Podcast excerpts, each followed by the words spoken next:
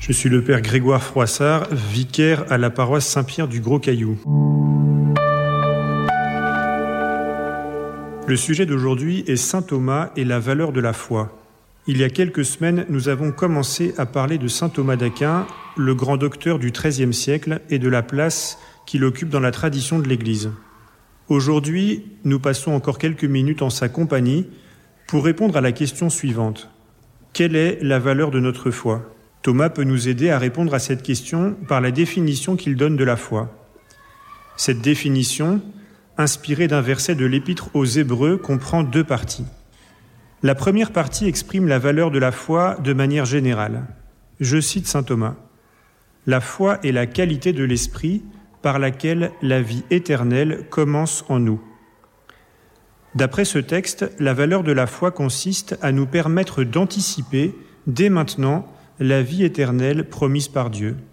Comme la vie éternelle, la foi est un don surnaturel, ce qui signifie deux choses. La première, c'est que la foi n'est pas notre œuvre, mais l'œuvre de Dieu.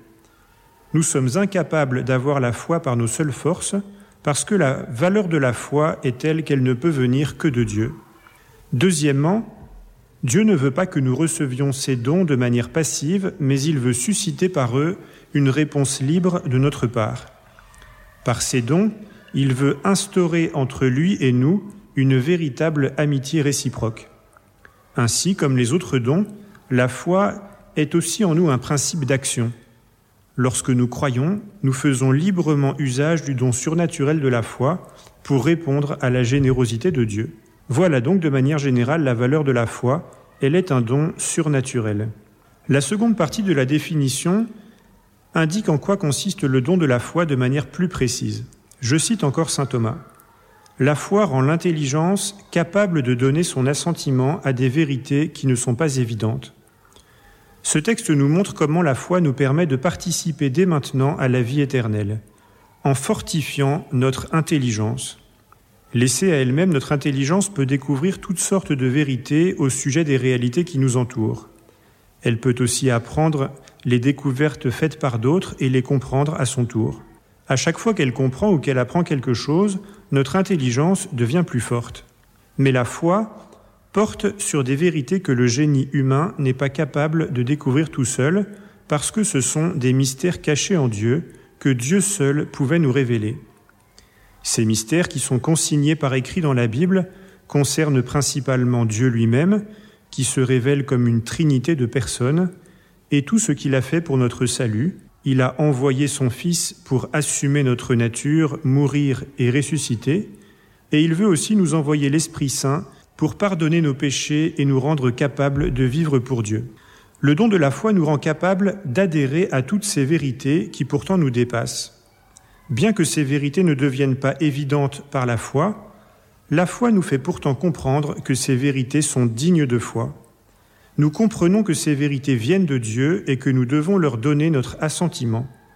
On peut comparer la foi au cierge allumé que l'on reçoit le jour de son baptême, qui est une lumière à la fois précieuse et fragile. La foi n'est donc pas une faculté de connaître acquise par nos propres forces. C'est pourquoi, bien qu'elle puisse nous sembler moins certaine que nos autres formes de connaissance, elle l'est en fait beaucoup plus. En effet, cette certitude ne vient pas de ce que les vérités de foi seraient évidentes pour nous, mais de ce qu'elles sont enseignées par Dieu. Or, il est évident pour nous que Dieu ne peut ni se tromper lui-même, ni nous tromper. À partir de cette certitude première que donne la foi, nous pouvons gouverner toute notre vie en orientant nos actes vers Dieu. De la même manière que la lumière du cierge n'est pas très lumineuse, mais qu'elle est suffisante pour orienter nos pas dans la nuit, la foi est une lumière suffisante pour orienter nos actes vers Dieu. En effet, parce qu'elle nous fait connaître Dieu, elle nous permet d'espérer l'aide de sa grâce et de l'aimer comme il nous aime. Ainsi, avec l'espérance et la charité, la foi nous unit à Dieu de sorte que nous pouvons diriger nos actes vers lui. C'est pourquoi, avec l'espérance et la charité, et même plus encore que celle-ci, la foi peut être appelée la première des vertus. C'est par un acte de foi que nous recevons le pardon de nos péchés, C'est encore par nos actes de foi que nous relançons sans cesse notre marche vers Dieu lorsque nous choisissons de croire en Dieu et à toutes les vérités qu'il nous a révélées. La foi est donc la première des vertus chrétiennes, mais la principale de ces vertus, c'est la charité. En effet, nous pouvons choisir de croire pour bien des raisons, mais la seule raison qui plaise vraiment à Dieu, c'est la charité, lorsque nous croyons Dieu par amour pour lui.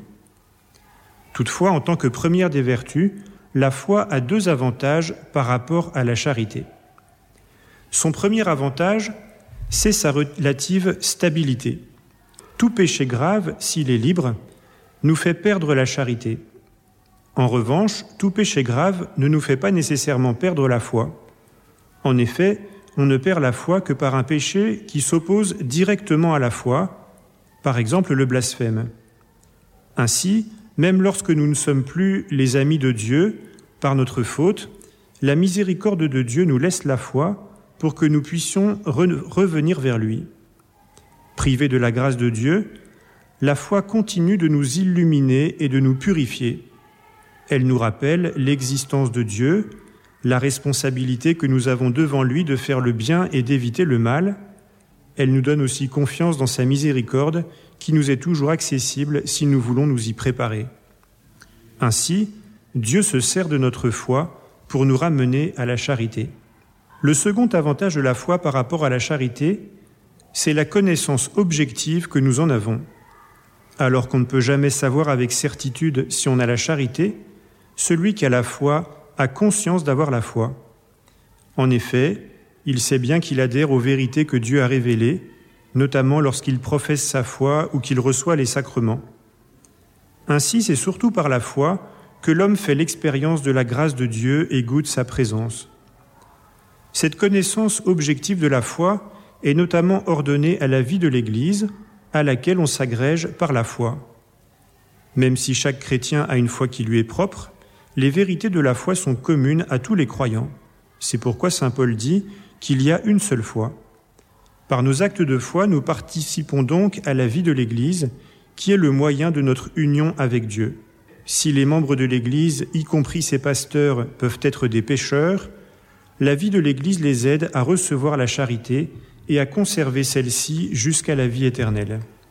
Le don de la foi est le signe de la miséricorde de Dieu, qui nous attire à lui en se mettant à notre portée et en nous instruisant selon ce que nous pouvons recevoir. Dans la vie éternelle, il n'y aura plus la foi, parce que nous verrons Dieu tel qu'il est et que nous connaîtrons toutes choses en lui.